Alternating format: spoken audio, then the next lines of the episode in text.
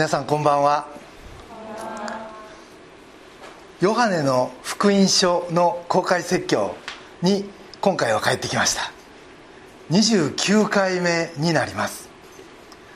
前回が10月中旬でもう1ヶ月も前のことですから皆さんも話の流れをもう忘れてしまわれてると思うのでまずおさらいからさせていただきます。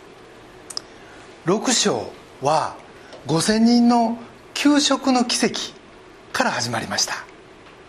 元は5つのパンと2匹の魚だったのにそれが増えて5000人分のご飯になったという福音書の中では最大級の奇跡です。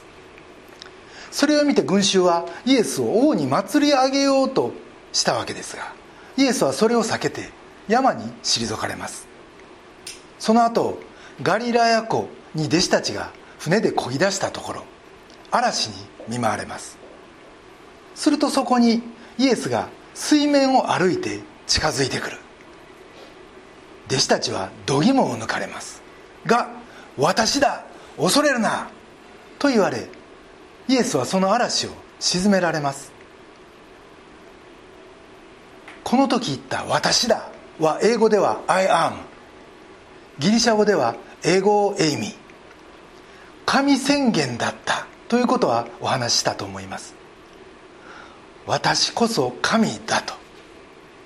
実はこれはこの後の説教の大切なプロローグとなります。水を湖を渡りきった後向こう岸のカペナウムという町でイエスは説教を始められるわけです。内容はパンの奇跡に端を発した。私は命のパンです。そして私を信じるなら誰も乾くことはなく終わりの日によみがえります。また人の子の肉を食べ血を飲むなら永遠の命を持ちます。と続きます。それを聞いてひどい話だ。こんな言葉誰が聞いてられようか。と多くの弟子が去っていった。というのが前回までの流れでした。これまで弟子としてついていきます。と大見えを切ってた人たちの多くが離れ去っていったわけです。こうなった一つの背景として理解しておくべきことがヨハネがこの福音書を書いた AD90 年頃はすでに選別期に入っていたということです。つまりエルサレム陥落が AD70 年でしたからそれから20年経ったところいわゆるユダヤ人の民族宗教であるユダヤ教に関してはまだローマ帝国の放下でした。がナザレ派と呼ばれたキリスト教徒は正当なユダヤ教からは異端扱い村八部にされつつありました。ですからこのグループについていくいうことはもうユダヤ社会においては命がけだったわけです。そこで今日の御言葉です。もう一度お読みします。それでイエスは12人に「あなた方も離れてついていきないないのですか?」と言われた。するとシモン・ペテロが答えた「主よ私たちは誰のところに行けるでしょうか？あなたは永遠の命の言葉を持っておられます。私たちはあなたが神の聖者であることを信じまた知っています。イエスは彼らに答えられた。私があなた方12人を選んだのではありませんか。しかしあなた方のうち1人は悪魔です。イエスはエスカリオテのシモンの子ユダのことを言われたのであった。このユダは12人の1人であった。イエスを裏切ろうとしていた。実際にこのユダの裏切りが表に出てくるのは13章以降。これ6章ですからまだまだずっと後のことです。がイエスは今後起こるであろう全てのことをご存知であったということが分かります。多くの弟子は去っていった。しかし十二弟子は残った。彼らは戦場のエゴエイミの神宣言を聞いてました。そしてこの12人にイエスは問い。ペテロは「もちろん残ります」と答えます。しかしイエスは残るものと残らないものの境目は12人の外にあるとは限らない。それは私たちの内側にも惹かれつつあるんだよ。というんです。さて僕らはこの記事を読むと緊張します。ユダとペテロをはじめとする他の弟子たちの違いは何やったんやろ何が線の内と外を分けるんやろって僕らがユダの失敗をせんようにもし注意すべきことがあるとしたらそれは何なんやろう。今日はそのことを皆さんとご一緒に3つのポイントで考えてみたいと思います。1つ目のポイントが神に頼るということです。イエスは67節あなた方も離れていきたいのですか?」と聞かれます。それに対してペテロは68節主よ私たちは誰のところに行けるでしょうか？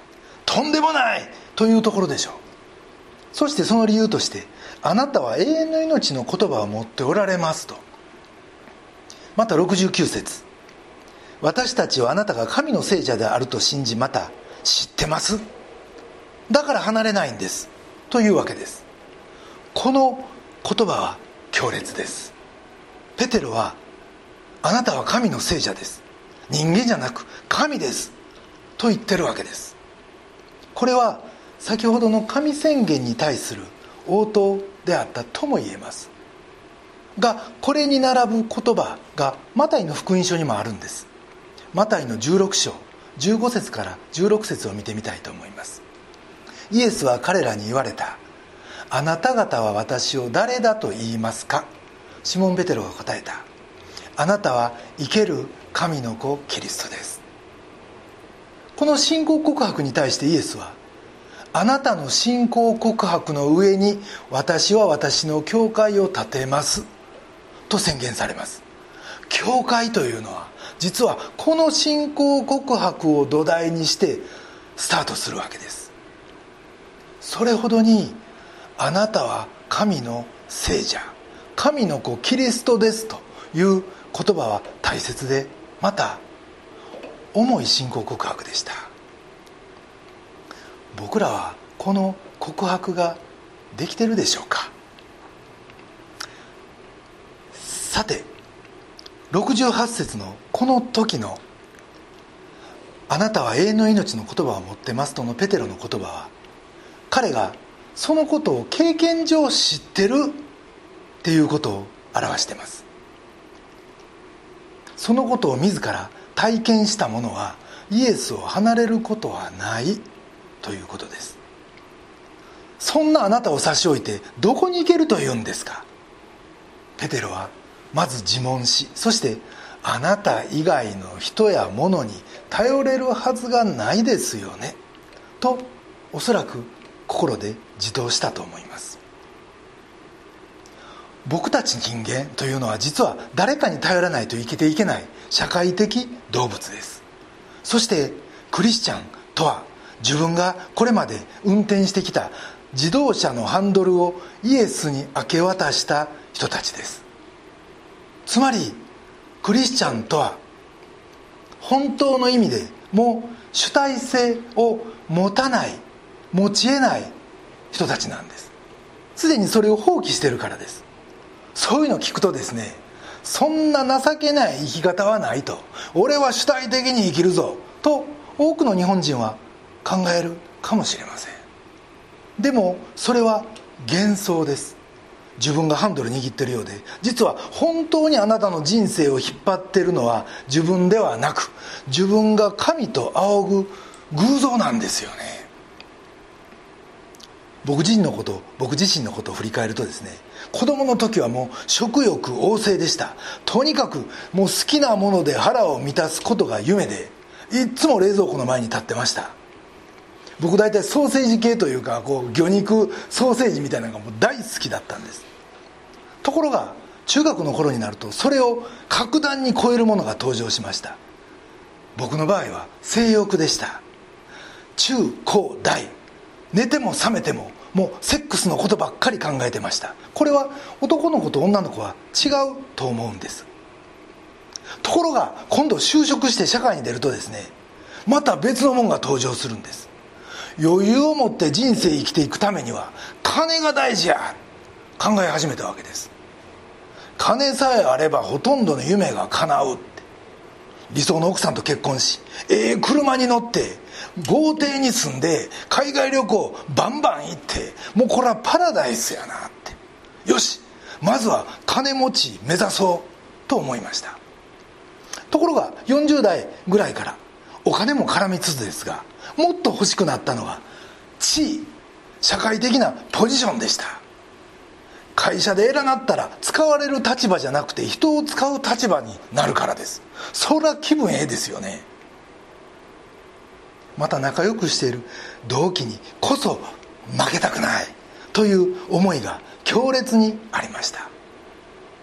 そして50代になると今度はでかい仕事をして下村さんはすごいと言われたい。いわゆる名誉欲も出てきました。振り返ると22歳の時にイエス様を信じそのイエスに運転席譲ったはずですがふと気が付くと他の神々がいわゆる偶像が代わり番号に運転しとる。運転席に座っとる。という状況です。それに気付いてあまずい。イエスに慌てて座り直していただく。思えばそれの連続でした。でも感謝のことに僕はクリスチャン。本当にハンドル握るべき方は誰かを知ってる。だからあしまった。と気づきさえすればリセットできるんですよね。でも本当の運転手知らんと変なところ連れてこられてからあこのうんちゃんちゃうんちゃうか。と気づいて交代してもまた別のもっとひどいうんちゃんが迷路の中に深みに連れて行ってしまっていう可能性いわゆるリスクはイエスを知らん人には常について回るわけです。玉の飛び交う人生の戦場で神を求めない人なんて一人もいない。とティム・ケラーは言います。だから究極的な無神論者は存在しえないって。となると大事なのは誰を神にするかです。食欲ですか？性欲ですか？お金ですか？地位ですか？名誉ですか？権力ですか？これ全部神が作られた被造物ですよ。ええもんばっかりです。神の作られたもので悪いもんなんか一つもない。でもそれを神と崇めてこいつが俺を幸せにしてくれるはずだと偶像化し始めた時に混乱が起こるんです。ペテロの「あなたを差し置いてどこに行けるというんですか?」はあなたという永久ライセンスをお持ちのドライバー以外に誰に運転を頼めと言うんですか？という問いでした。この問いを発し続けること。今のこの瞬間俺の人生のハンドル誰が握ってるんや？って。自己吟味し続けることの大切さを思います。パウロはイエス・キリストに出会いその人生の運転席を譲り渡し自分は後部座席に座り直したという事実をしもべであるパウロと言い表しました。ピリピの一章一節。キリストイエスのしもべであるパウロとテモテからピリピにいるうんぬんかんぬん。これ手紙の吐き出しです。ここで言うしもべとは奴隷のことですよ。これがパウロの手紙の書き出しの上等句でした。普通奴隷なんて嫌じゃないですか。奴隷は主人が自由に扱える存在で主人との関わりで全てが決まってしまいます。もし主人がええ主人やったらいいですよ。でももし悪い主人やったら自分の能力とか性格とか希望とか全然考えてもらえずもう主人の都合で主人の気分でやるべきことが全部決まる。しかしパウロはここであえてキリストイエスのしもべと自己紹介しかつその言葉には悲壮感もなければ気負いも全然ありませんでした。それどころか毎回自然でまた明るく自己紹介してます。それは彼がこれまで仕えてきた主人であるイエスは最高のお方だ。と彼自身が知ってるからです。パウロはそのお方のしもべとして生かされていることにもう最高の喜びと誇りを感じてた。ということです。その方は言葉に尽くせんほどの素晴らしい方でパウロ自身の能力や性質を100%持ちかつかけねのない全幅の愛を持ってパウロを守り支えてくださる。ということをパウロは知ってました。ペテロは「あなたを差し置いてどこに行けるでしょうか?」と自問しパウロは「キリストイエスの奴隷であるパウロ」と胸を張って全世界に自己紹介しました。さてあなたはご自分をどう自己紹介しまた車のどの座席に座るでしょうか？神に頼り続ける。一つ目のポイントです。二つ目のポイントが食材を理解する。これ食材って食べ物のことと違うんです。罪のあがない。もっと柔らかく言うとキリストが私たちの罪の代価として死なれたこと。ここで私たちは食材というものが人事になってしまってないかちょっと考えてみたいと思うんですよね。もし僕らが過去に人を殺したとします。その思いは一生離れんでしょう。仕事が忙しいとか関係ないですよね。ましてやイエスが自分のために殺された。それは自分が直接手を下したわけじゃないけど間違いなく自分のせいでこの死があったということ。もしこの理解が僕らにあったら僕らが信仰から離れるなんてことはまずありえないんじゃないでしょうか。本当にイエスが僕らのためになされた食材の技が何たるか。を知ることはどれほどに大切なことかということです。紀元前1000年ダビデという王様がいました。ダビデは偉大な王でした。戦えば百戦百勝。信仰深く人間的にも申し分のないイスラエルの王でした。またこの BC10 世紀の当時これほどの大帝国は世界のどこにもありませんでした。そのおごりもあったんでしょう。彼はある時自分だけ戦いに出ず宮廷にいましたがその時部下の奥さんと不倫の関係を結び妊娠させてしまう。慌てたダビデはごまかそうとしますがうまくいかない。で結局その部下をつまりその不倫相手の旦那さんを戦場の一番危ないところに置くようにとその上官に命令し殺人の罪を犯します。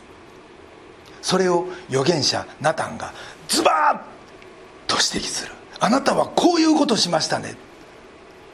するとダビデはその場で王冠をかなぐり捨てて恥も外聞もなく神の前に自分の罪を洗いざらい悔い改めるんです。当時の王は絶対的な権力者ですよ。ナタンを殺してそしらぬふりをするなんて簡単なことです。が彼はそれをしませんでした。そしてその時読んだ歌が詩篇の51編です。神よ私を憐れんでください。あなたの恵みに従って私の背きを拭い去ってください。あなたの豊かな憐れみによって私の戸が私からすっかり洗い去り私の罪から私を清めてください。まことに私が備えてもあなたは生贄を喜ばれず全焼の捧げ物を望まれません。神への生贄は砕かれた霊打たれ砕かれた心。神よあなたはそれを蔑まれません。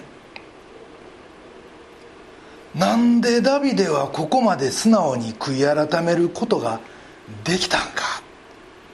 それは彼が神の憐れみを知り神を信頼してたからでした。この時代の立法ははっきり言うてます。ローマの6章23節。罪の報酬は死です」って。罪を犯したら死ぬしかないって。でももし通り一遍の神理解あるいは立法理解やったら彼は死をもって償うかそれともナタンの首跳ねて罪に罪を重ねるしか道はなかったでしょう。が彼は神の無限の憐れみを知ってた。彼はそれから1000年も後のイエス・キリストによる全人類の罪の贖いをその時すでに予見していたかもしれないと言われてます。たとえそうでなくても神の超本質を彼は理解してたということです。だから神への生贄は砕かれた霊彼の心は砕かれてたんです。打たれ砕かれた心彼の心は打たれてたんです。神よあなたはそれを蔑まれないという確信を持って罪を告白できたしその言葉が言い終わるか言い終わらんうちかナタンもそれに対して第2サムエル12の13主もあなたの罪を取り去ってくださったあなたは死なないズバッと許しを宣言します。そしてもう一箇所を見てみたいんですが時代は変わります。ゴルゴダの丘でイエスが2人の泥棒に挟まれた状態で十字架にかけられたという場面です。この2人の泥棒のうち1人はイエスの祈り。父を彼らをお許しください。彼らは何をしているのかわからないのです。というこの十字架上で捧げられた祈りを聞いて自分の罪を悔い改めます。それは今まさに自分を殺そうとしている憎きやから周りのそういう人たちに対してその罪を彼らに負わせないでください。という祈りをされたのを見てこれは人間にはできっこない。と彼は悟ったわけです。すかさずそのイエスに言います。ルカの24章23章42節。イエス様あなたが御国に入られた時入られる時は私を思い出してください。すると間髪置かず43節。イエスは彼に言われた。誠にあなたに言います。あなたは今日私と共にパラダイスにいます。すかさずこのイエスの応答です。悔い改め即許し。それも完全な許しです。この泥棒は十字架という極刑に処せられてるぐらいですからもう生きてる間とんでもない罪を犯し続けてきたはずです。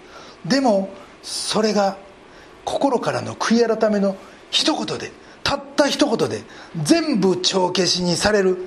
それもその瞬間そして永遠の命も与えられる。次パラダイスですからね。永遠の命なんです。これがイエスの迫力でありまたこの世に来られた唯一の目的でした。僕らの罪と罪の身代わりとなられそのイエスを信じる全ての人に完全な罪の許しを与えるって。この意味をこの中身をダビデも泥棒もそれが起こる前から気がついていたということはものすごいことです。がさらに僕らは感謝のことにその身代わりの死が事実起こった。その後2000年経った今に生かされてるわけです。このイエスのなさった全人類の罪の贖いの技が分かっておればそしてそれが自分のためだということが分かっておれば僕ら何を差し置いても応答するでしょう。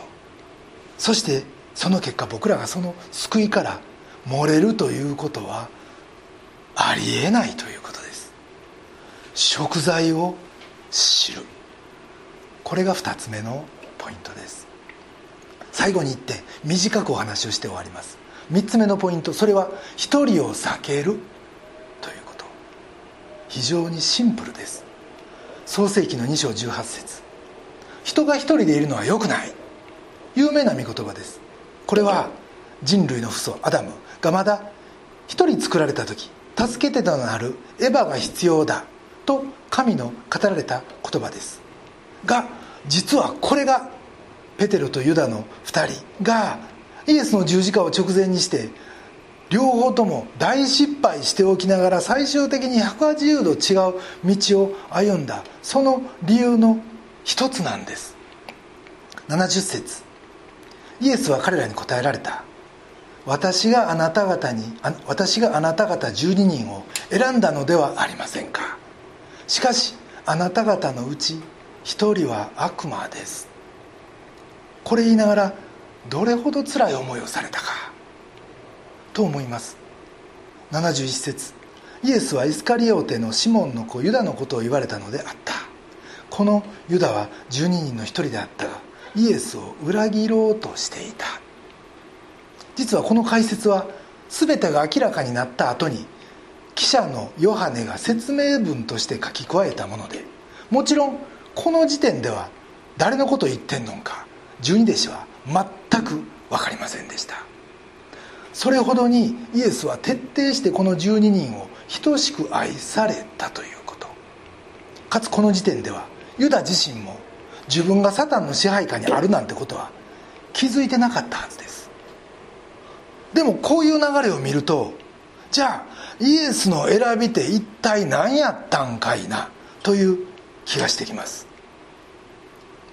これは選ばれても呼ばれてもそれに積極的に応答していかん限り堕落や裏切りの可能性は残るということなんじゃないでしょうか。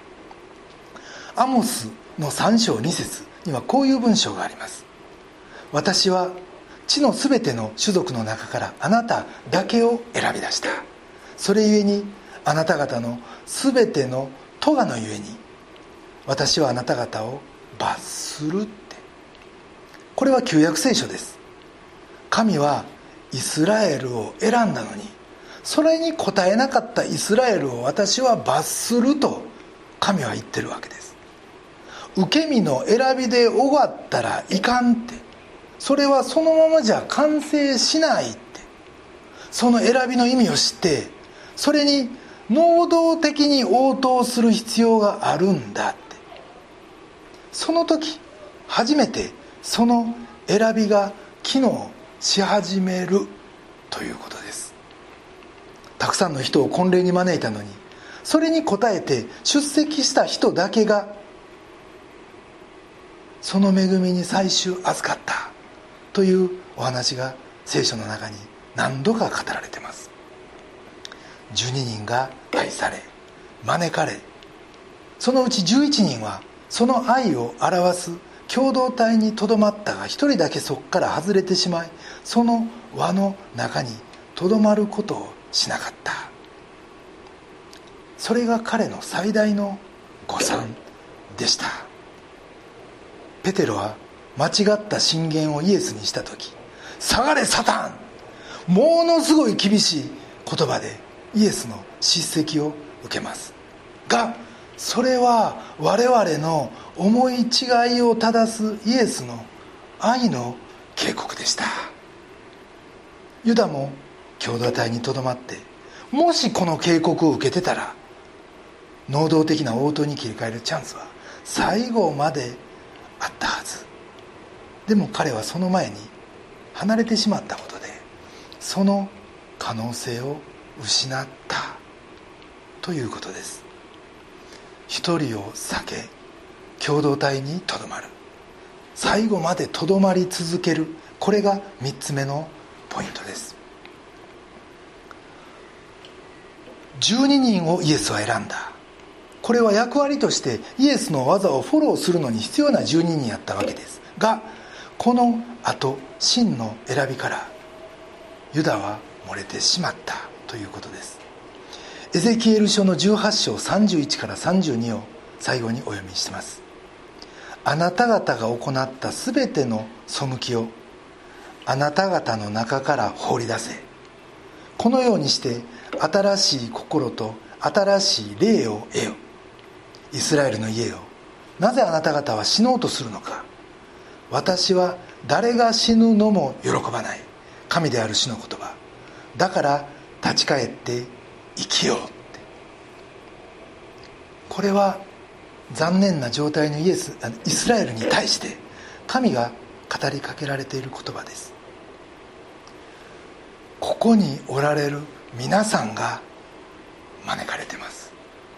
それは神の引き寄せがないとここには来ないからです。だから立ち返って生きようって。神は私たちに語りかけておられます。パスカルはパンセという書物に神がいるかいないかは半々の確率。たとえいなくても失うものはなくもしいたら全てを手に入れる。だから私は信じる。という有名な言葉を残してます。イエスが十字架にかかられたのは歴史的な事実です。それが私たちの罪のためやったらものすごいことですよね。この食材の見業が半分ぐらいやったらわかるかなと。そう感じておられるあなた。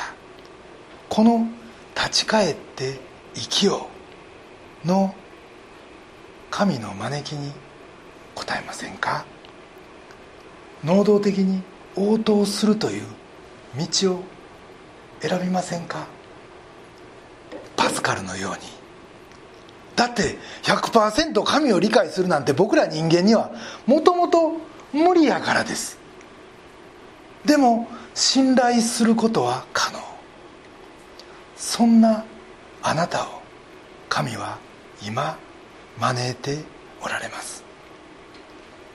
飛び込んでおいでって私はあなたをしっかり受け止めるから。それでは一言お祈りいたします。